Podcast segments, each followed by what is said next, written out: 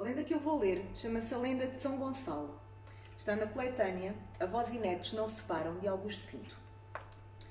A Lenda de São Gonçalo. Diz-se em casa de São Gonçalo que a galinha galo ao galo. Então, diz a lenda que um dia um casal se travou de razões.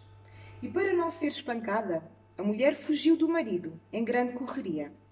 E vendo que ia ser apanhada por ele, refugiou-se na igreja de São Gonçalo, escondendo-se.